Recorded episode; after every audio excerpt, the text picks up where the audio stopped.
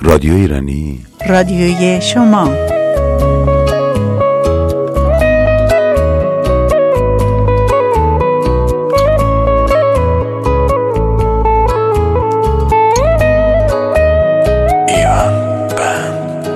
عشق. چشم بست دل و بهت دادم. با پای خودم به دامت افتادم. دیگه چی می‌خوای از جونه آدم؟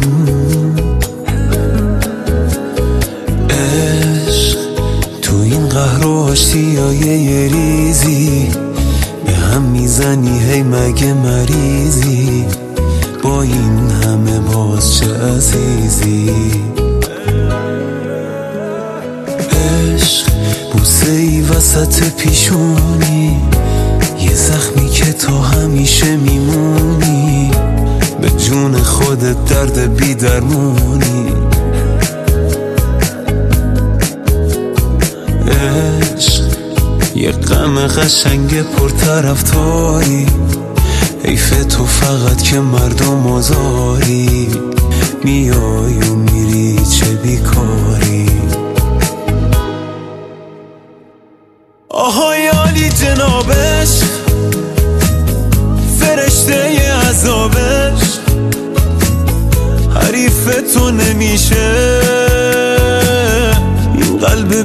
صحابش منو دیوونه می‌خواد تو اینجوری خوشیش. ولی بازم دمت گرد چه زیبا میکشیش.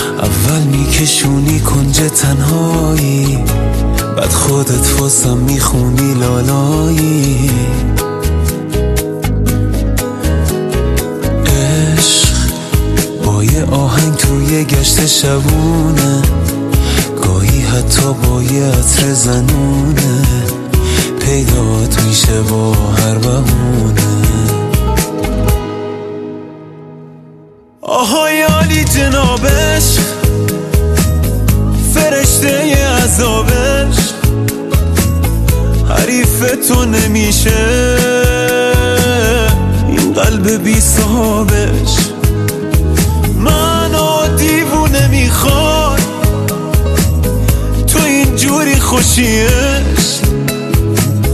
ولی بازم دمت گرد چه زیبا میکشیش. رادیو ایرانی رادیوی شما. روی موج 94 اف ام برابر با 92 ممیز هفت کابل.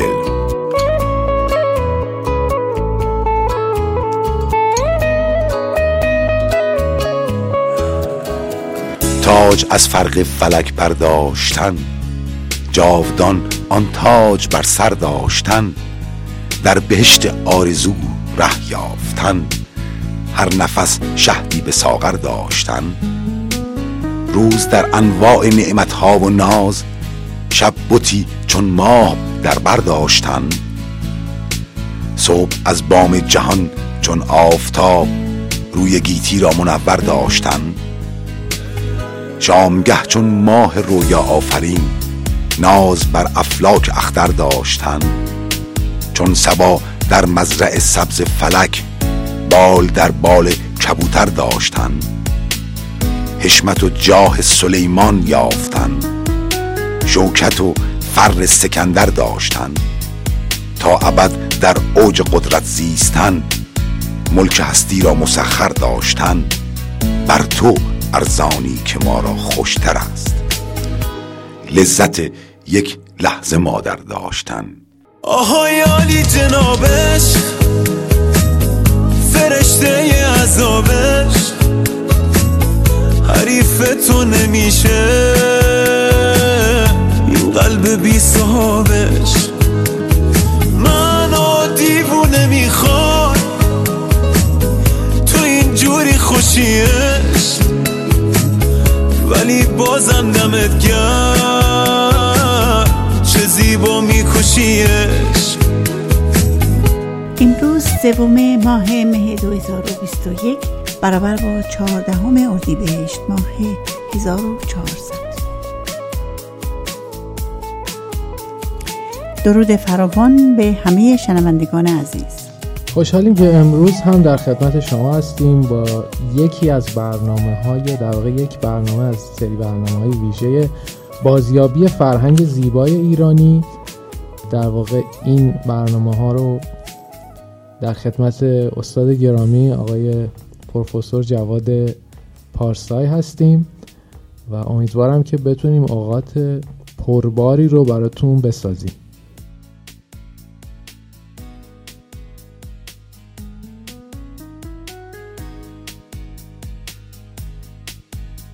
زهی عشق زهی عشق که ما راست خدایا. چه نقض است و چه خوب است و چه زیباست خدایا. چه گرمیم چه گرمیم از این عشق چو خورشید. چه پنهان و چه پنهان و چه پیداست خدایا.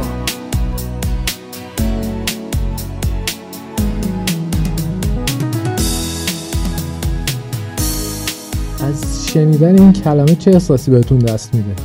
عشق.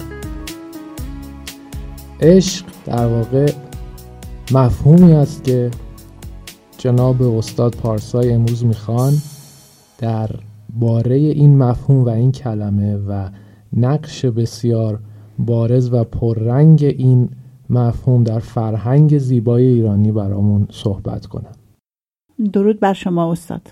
درود بر شما شنوندگان گرامی رادیو ایرانی. برای گفتار امروزی من عشق را برگزیدم. عشق یکی از پدیده های زیبای فرهنگ ایرانی است و شاعری را نمی‌توان یافت که درباره عشق بیانی نداشته باشد. ولی من یه مجموعه کوچکی از نگر شاعران بر این موضوع برگزیدم که امروز برای شما می‌خوانم.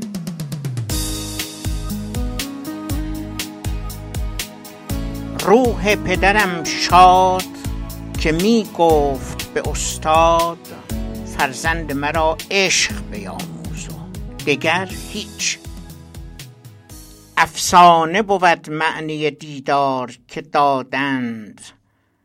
در پرده یکی وعده مرموز و دگر هیچ. حاجی که خدا را به حرم جست چه باشد؟ از پاره سنگی شرف اندوز و دگر هیچ. خواهی که شوی با خبر از کشف و کرامات مردانگی و عشق بیاموز و دگر هیچ. همین شاعر بزرگ در جای دیگر می سراید ما درس صداقت و صفا می خانیم آیین محبت و وفا می دانیم زین بی هنران سفله ای دل مخروش کانها همه می روند و ما می مانیم گوینده این چکامه ها ملک شعرای بهار که در سال 1304 ماهشیدی به دنیا آمد و در زمان آغازین مشروطیت میزیسته است. شعرای دیگری نیز درباره عشق چکامه های ماندگاری سرودند. سعدی شاعر نامدار شیراز یک باب از گلستان و بوستان را به عشق اختصاص داده و غزلهای وی نیز سراسر سخن از عشق است. وی عشق را لازمه انسان بودن می‌داند. سعدی همه روزه عشق میباز تا در دو جهان شوی به یک رنگ. او در یک سروده از داستانهای شناخته شده رونمایی می کند و می‌گوید فرهاد را چو بر رخ شیرین نظر فتاد دودش به سر در آمد و از پای در فتاد. مجنون ز جام طلعت لیلی چو مست شد. فارغ ز مادر و پدر و سیم و زر فتاد رامین چو اختیار غم عشق ویس کرد یک بارگی جدا ز کلاه و کمر فتاد. وامق چو کارش از غم عذرا به جان رسید کارش مدام با غم و آه سفر فتاد. زین گونه صد هزار کس از پیر و از جوان مست از شراب عشق چو من بی خبر فتاد. بسیار کس شدند اسیر کمند عشق تنها نه از برای من این شور و شر فتاد روزی به دلبری نظری کرد چشم من. زان یک نظر مرا دو جهان از نظر فتاد. عشق آمد آنچنان به دلم در زد آتشی کز وی هزار سوز مرا در جگر فتاد. بر من مگیر اگر شدم آشفته دل ز عشق مانند این بسی ز قضا و قدر فتاد. سعدی ز خلق چند نهان راز دل کنی. چون ماجرای عشق تو یک یک به در فتاد. سعدی در یکی از خونبارترین روزگاران تاریخ جهان زندگی کرد. دوران آشفته و دوران خونریز مغولان در ایران. سقوط آدمی را به فرودین ترین جایگاه اخلاقی و رزالت مشاهده کرد. با این همه عشق را که شرف آدمی را در شناخت آن می‌دانست فراموش نکرد و یکی از زیباترین نغمه های عاشقانه جهان را در زبان فارسی به وجود آورد. او در جایی می سراید حدیث عشق چه داند کسی که در همه عمر به سر نکوفته باشد در سرایی را؟ مولانا بر این باور است که ناف انسان را با عشق بریدند. این خود یک گلواژه زیبایی است که از یک روال مردمی برمیخیزد. کسی نمی‌داند این روال از چه زمانی آغاز شده. و چگونه جا افتاده است. ولی روال این است که به هنگام بریدن ناف نوزاد گویا می‌توان حرفی زد و آرزویی بر زبان آورد که این حرف و آرزو برای نوزاد و وابستگان او نقش مهمی دارد از سوی دیگر این گفته که ناف انسان را با عشق بریده اند بدین معناست که این روال بسیار آغازین بوده است یعنی از زمانی که ناف انسان را می بریدند این روال این روش که سخنی بر زبان آورند و آرزویی بر دل برانند بوده. از هنگام چشم به دنیا گشودن این روال آغاز شده.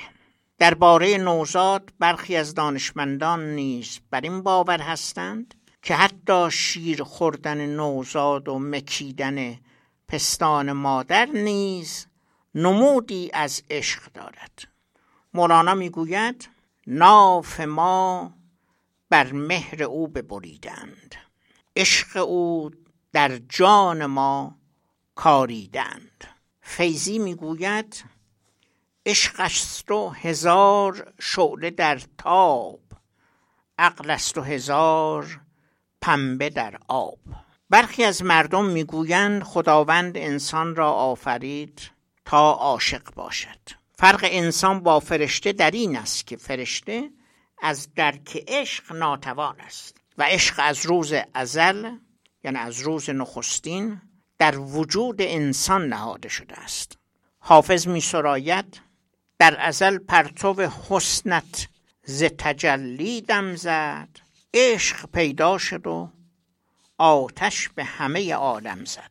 جلوه کرد رخت دید ملک عشق نداشت. عین آتش شد از این غیرت و بر آدم زد.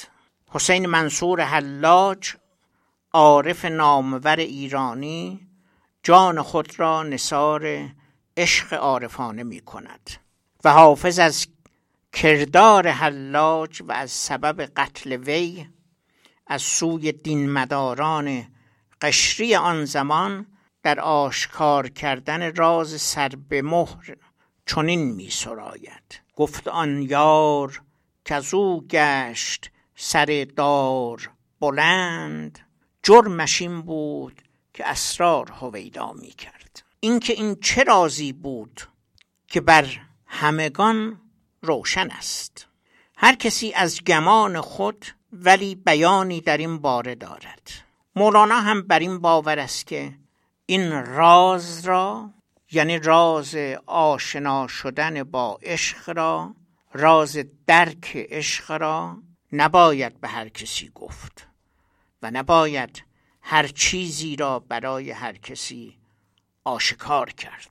عبدالرزاق شارح ظهوری از شرح اسباب و فتوحات الحکم نقل می کند که شباهتی شاعرانه بین ریشه واژه عشق و گیاه اشقه هست. او می‌گوید این گیاه که در زبان فارسی به آن پیچک نیز می‌گویند به دور گیاهان دیگر میپیچد و آنها را زرد و خشک می‌کند. عشق نیز با وجود عاشق چنین می‌کند. این شباهت تنها یک تعریف شاعرانه است. واژه عشق در ادبیات عرب وجود نداشت. این واژه و حتی واژه ادبیات پس از اسلام وارد ادبیات عرب شده است. در این باره می توانید به نوشتار دیگر من در همین نشانه ایرانی آته نگاه کنید. شهید بلخی در گذشته به سال 325 ماهشیدی از این واژه در شعرش استفاده کرده است. در ادبیات فارسی عشق را می‌توان از دو سویه بررسید. عشق انسانی و عشق عرفانی. عشق انسانی همان برخورد عاشقانه یا عشق ورزی بین انسان است هرچند که دانشمندان از عشق در میان حیوانات نیز یافته های مستندی دارند. عشق عرفانی قلمرو عارفان هست و در این زمینه باید سخنی جداگانه گفت و گفتاری دیگر خواهیم داشت. فرخی و منوچهری درباره عشق می‌گویند وای آن کو به دام عشق آویخت. یعنی وای به حال آن کسی که به دام عشق آویخت. خنک آن کو ز دام عشق رهاست. و خوشا به حال کسی که از دام عشق رها است آزاد است. حکیمان زمانه راست گفتند که جاهل گرددن در عشق عاقل.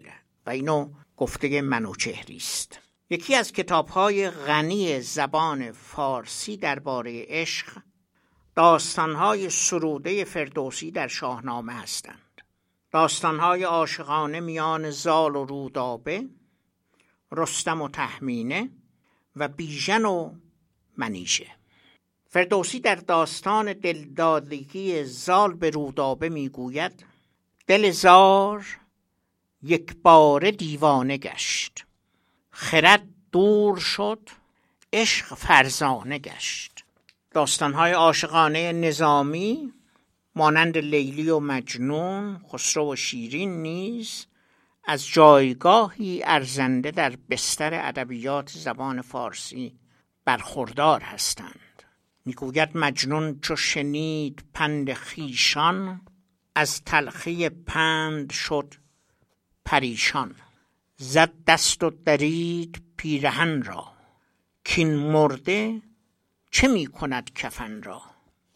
چون وامق از آرزوی را گه کوه گرفت و گاه صحرا. مجنون مانند وامق از آرزوی لیلی از عشق لیلی راه صحرا در پیش می‌گیرد و می‌گویند با حیوانات که درد او را میفهمیدند بیشتر همنشینی کرد. حال برویم به سراغ رند هزار هنر شیراز. مهمترین پیام لسان الغیب حافظ شیرازی عشق است. می‌گوید حافظ همه را بر سر کار گذاشته است و او خود می‌گوید حافظم. در مجلسی دردی کشم در محفلی. بنگرین شوخی که با خلق صنعت می کنم حافظم در مجلسی دردی کشم در محفلی. بنگرین شوخی که با خلق صنعت می کنم آنگاه می‌گوید سخن عشق نه آن است که آید به زبان. ساقیا میده و کوته کن این گفت و شنفت. حافظ بر این باور است که همه کس طالب یارند چه هوشیار و چه مست. همه جا خانه عشق است چه مسجد چه کنشت. این رند شیرین بیان حاضر است که به خال هندوی ترک شیرازی سمرقند و بخارا را ببخشد. می‌گوید اگر آن ترک شیرازی به دست دارد دل ما را به خال هندویش بخشم سمرقند و بخارا را. می‌گوید سرو چمان من چرا میل چمن نمی کند؟ همدم گل نمی شود یاد دمن نمی یکی دیگر از عاشقان که شاید آن را در عشق عارفان جست شیخ ابو سعید ابوالخیر که اشعار عاشقانه فارسی را با تصوف درآمیخت. امام محمد غزالی فتوا داد که صوفیان پاک نیت می توانند اشعار عاشقانه آمیانه را در مراسم سماع بخوانند. این حکم این فتوا در وارد کردن شعر عاشقانه در تصوف مؤثر بود. نخستین جلوگاه عشق عرفانی و آمیختن عرفان با شعر را در آثار سنایی شاعر بزرگ صده پنجم و ششم ماهشیدی می‌توان دید. این شاعر در اثر مشهور خود حدیقت الحقیقت فصلی با نام و عنوان فی ذکر العشق و الفضیلت دارد و می‌گوید دلبر جانربای عشق آمد سربر و سرنمای عشق آمد. عشق با سر بریده گوید راز زان که داند که سر بود غماز. پس از سنایی سراغ عطار نیشاپوری عارف نامدار صده ششم می رویم عطار نیشاپوری وادی های شناخت را طی کرده بود. در منطقه تیر از هفت وادی نام می‌برد. او از وادی دوم که وادی عشق است چنین می‌گوید. بعد از این وادی عشق آید پدید. یعنی زمانی که انسان به وادی دوم پای نهاد عشق پدیدار می شود بعد از این وادی عشق آید پدید غرق آتش شد کسی کانجا رسید. کس در این وادی به جز آتش مباد. وانکه آتش نیست عیشش خوش مباد. عاشقم باشد که چون آتش بود. گر مرو سوزنده و گرم رو سوزنده و سرکش بود.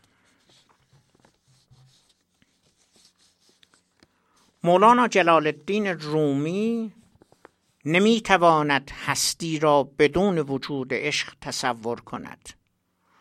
او می سراید آتش عشق است کندر نی فتاد جوشش عشق است کندر می فتاد او در وجود شمس تبریزی مجذوب کمال شد. کمال یعنی همان عشق. یعنی این عشق به کمال بود که سبب تحولی عظیم در مولانا شد. و می‌گویند او پس از دیدار شمس تولدی دوباره یافت. مولانا خودش می‌گوید مرده بودم زنده شدم گریه بودم خنده شدم. دولت عشق آمد و من دولت پاینده شدم. دیده سیر است مرا جان دلیر است مرا.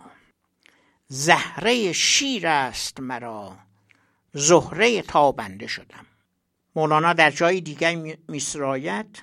هر که را جامه ز عشقی چاک شد شاید این چاک شدن جامه کنایه از چاک شدن پیراهن یوسف باشد که زلیخا وقتی به دنبالش گذاشت از پشت خواست یوسف را بگیرد و پیراهن از پشت چاک شد.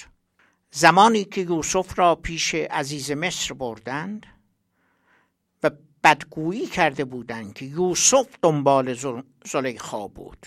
نه زلیخا دنبال یوسف داوران نگاهی به پیراهن یوسف انداختند و گفتند اگر یوسف به دنبال زلیخا بود پیراهن زلیخا از پشت چاک می‌خورد نه پیراهن یوسف.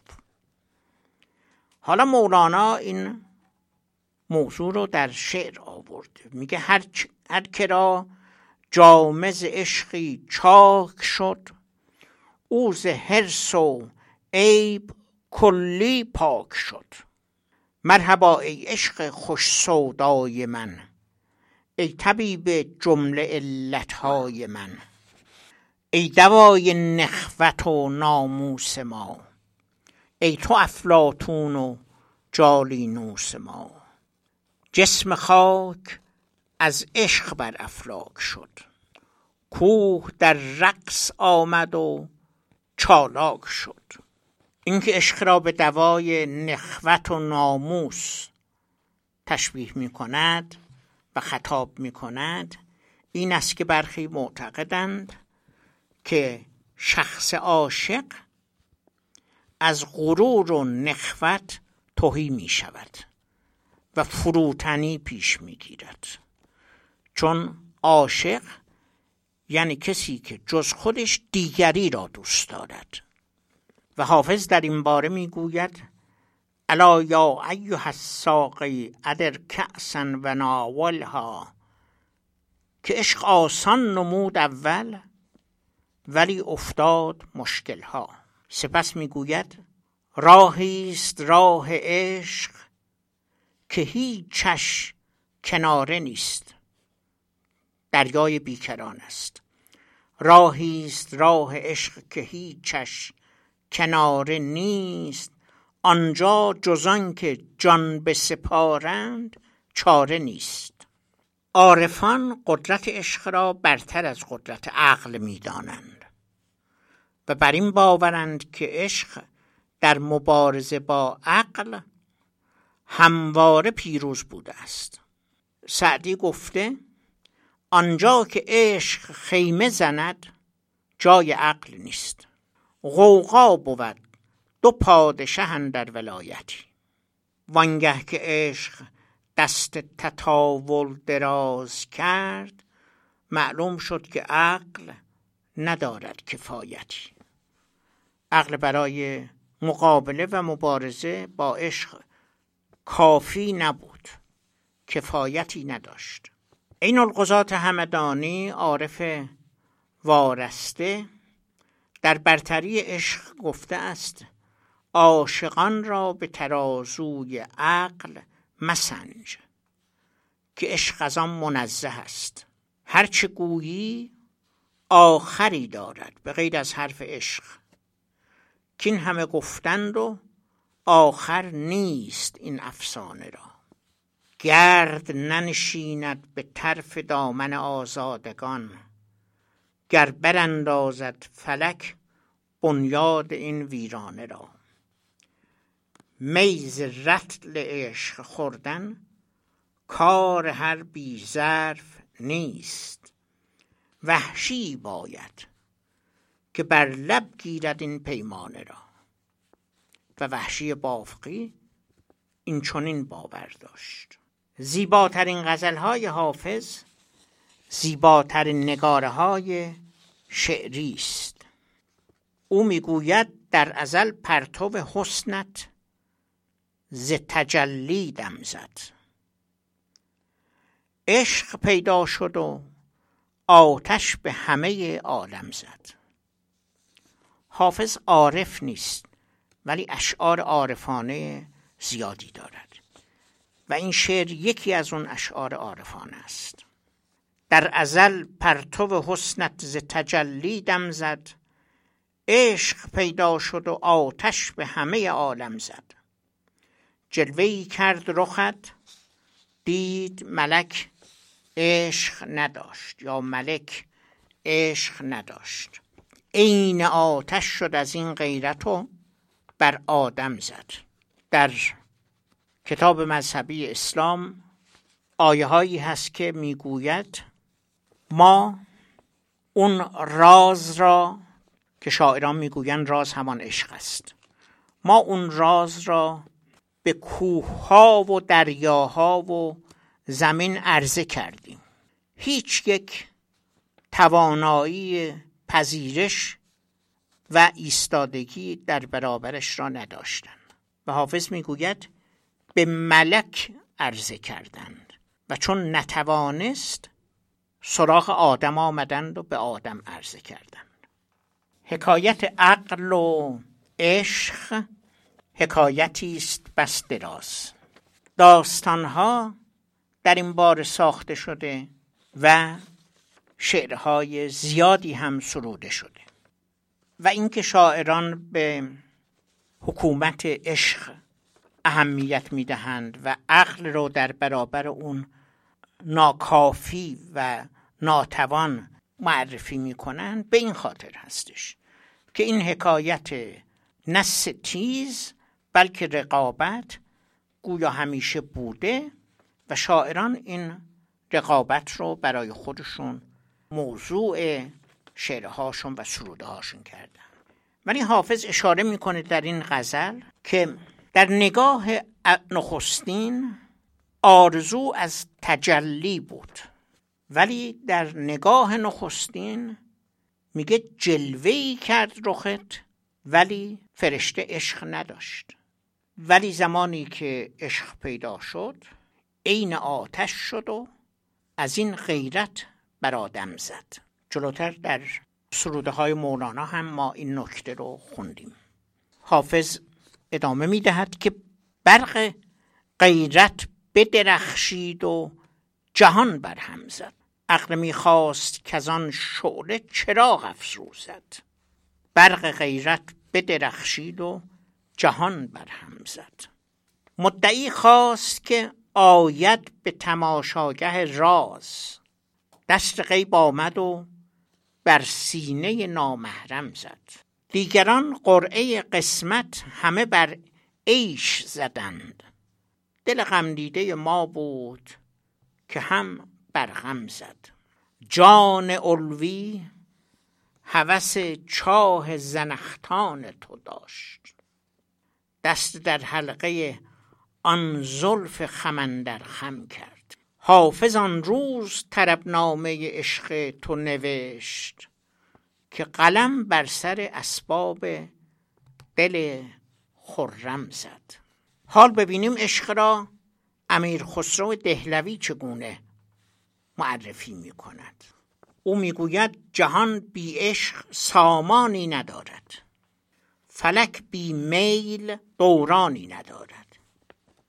یعنی اگر عشق نباشد افلاک از چرخش میستند می‌توانیم اینجوری بخونیم که جهان بی عشق سامانی ندارد فلک بی میل دورانی ندارد. این دوران و دوران و هر دو می‌شود. خون چراغ جمله عالم عقل و دین است از نظر ایشون ولی میگه تو عاشق شو. تو عاشق شو که به زان جمله این است. یعنی اگر چراغ جمله آدم عقل و دین باشد به باور برخی اگر تو عاشق بشوی بهتر از اون دوتا رو داری. اگرچه عاشقی خود بت پرستی است همه مستی شمر چون ترک هستی است. به عشق از بت پرستی دینت پاک است. یعنی اگر بت پرستی از روی عشق باشد دین تو پاک است. به عشق از بت پرستی دینت پاک است. وگر طاعت کنی بی عشق خاک است. فدای عشق شو گر خود مجازی است. که دولت را در او پوشیده راز است. حسین منزوی می‌گوید آن نه عشق است که بتوان بر غمخوارش بود. یا توان تبل زنان بر سر بازارش برد. عشق می‌خواهم از آن سان که رهایی باشد. هم از آن عشق که منصور سر دارش برد. عاشقی باش که گویند به دریا زد و رفت. نه که گویند خسی بود که جوبارش برد. دلت ایثار کنان سان که حقی با حقدار. نه که کالاش کنی گویی طرارش برد. شوکتی بود در این شیوه شیرین روزی. عشق بازاری ما رونق بازارش برد. عشق یعنی قلم از تیشه و دفتر از سنگ که به عمری نتوان دست در آثارش برد. مرد میدانی اگر باشد از این جوهر ناب کاری از پیش رود کارستان که آرش برد. قدر تنی از پیرهنی فاصله داریم. وای از تو چه سخت است همین قدر جدایی. ای قطب کشاننده پر جاذبه دیگر وقت است دل آهنیم را بربایی. یک عالمه راه آمده ام با تو و یک بار بد نیست تو هم با من اگر راه بیایی. دنیا مرا فروخت ولی کاش دست کم چون بردگان مرا به تماشا نمی گذاشت. شاید اگر تو نیز به دریا نمی زدی هرگز به این جزیره کسی پا نمی گذاشت گر عقل در جدال جنون مرد جنگ بود ما را در این مبارزه تنها نمی گذاشت ای دل بگو به عقل که دشمن همین چنین در خون مرا به حال خودم وا نمی گذاشت ما داغدار بوسه وصلیم چون دو شمع. ای کاش عشق سر به سر ما نمی گذاشت این بیت های کوتاه بخش بخشی از سروده های گوناگون از شاعران گوناگون است. عاقلان نقطه پرگار وجودند ولی عشق داند که در این دایره سرگردانند. یک قصه بیش نیست. غم عشق. وین عجب که از هر زبان که میشنوی نامکرر است. آن اشوه داد عشق که مفتی زره برفت. وان لطف کرد دوست که دشمن حذر گرفت. عشق بازی کار بازی نیست ای دل. سر باز زان که کوی عشق نتوان زد به چوگان هوس. زان که گوی عشق نتوان زد به چوگان هوس. هرگه که دل به عشق دهی خوش دمی بود. این نظر حافظه. هرگه که دل به عشق دهی خوش دمی بود. در کار خیر حاجت هیچ استخاره نیست. عشق جوشد بحر را مانند دیگ عشق ساید کوه را مانند ریگ. عشق بشکافد فلک را صد شکاف. عشق لرزاند زمین را از گزاف. گفته مولاناست در اصل حل مسئله عشق کس نکرد. در اصل حل مسئله عشق کس نکرد. یا ما بدین دقیقه مشکل نمی رسیم طریق عشق سستی بر نتابد. محبت جز درستی بر نتابد. شهریار می‌گوید عشق هم دست به تقدیر شد و کار مرا ساخت. با تقدیر دست به یکی شده. عشق هم دست به تقدیر شد و کار مرا ساخت. برو ای عقل که کاری تو به تدبیر نکردی. فریدون مشیری شاعری است که همش از وادی عشق و شادمانی می‌گوید. در همه سروده های مشیری پیامی از شادی و برای شادمانی وجود دارد. بسیاری از سروده های او ترانه های روح افزا هستند. با یاد تو لبریز کنم جامم را نام تو شکر ریز کند کامم را. ای عشق تو برده تاب و آرامم را. در جام توهی ببین سرانجامم را. ما با گفته مشیری سخن امروز را به پایان می‌بریم و با آرزوی روزهای خوش تابستان برای شنوندگان گرامی باز از عشق خواهیم گفت از شادمانی از شاد زیستن.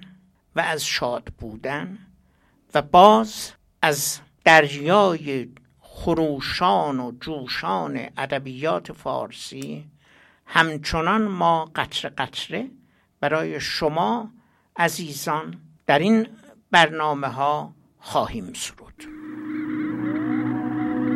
رادیو ایرانی رادیوی شما.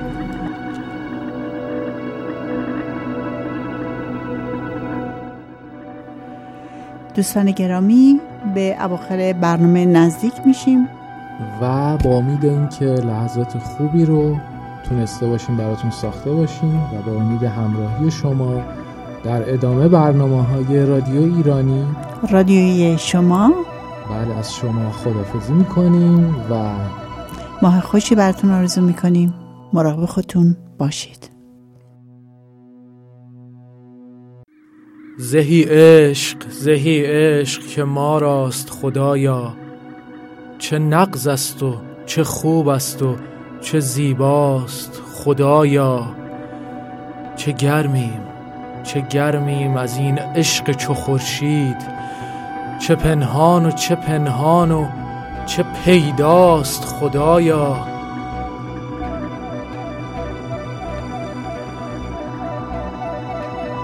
فرو ریخت فرو ریخت شهنشاه سواران.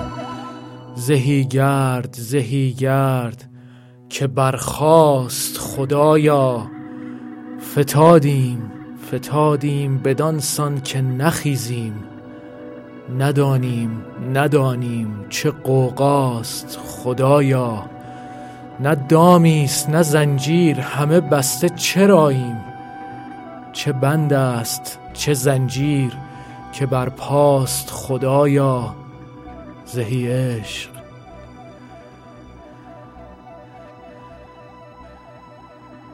زهی عشق که ما راست خدایا چه نقض است و چه خوب است و چه زیباست خدایا. چه گرمیم.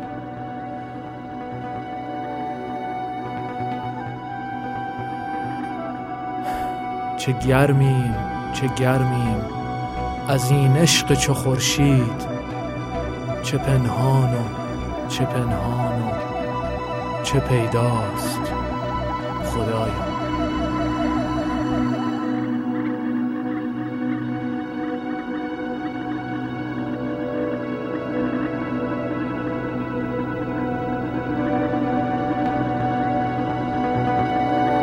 رادیو ایرانی رادیوی شما.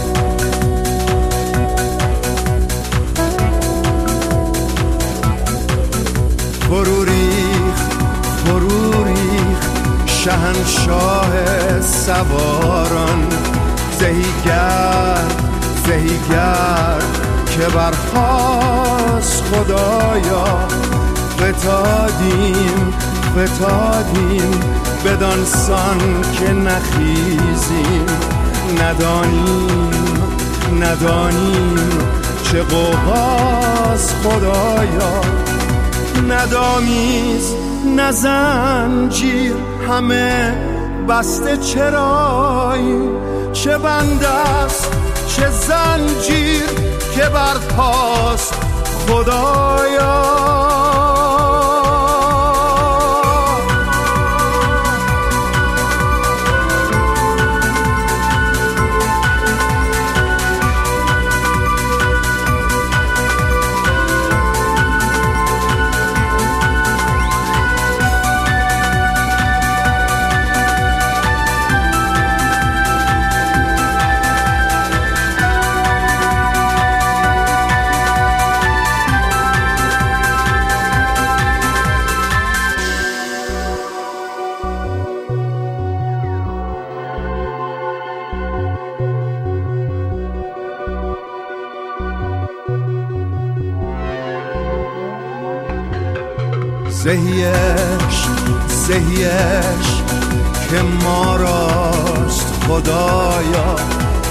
نقص است و چه خوب است و چه زیباست خدایا. چه گرمیم چه گرمیم از این عشق چو خورشید.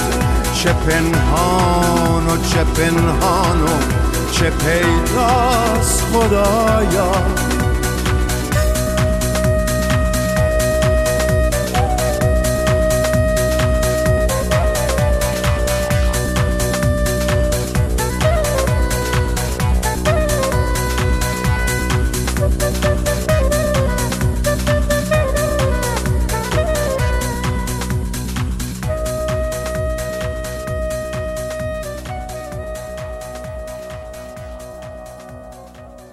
رادیو ایرانی رادیوی شما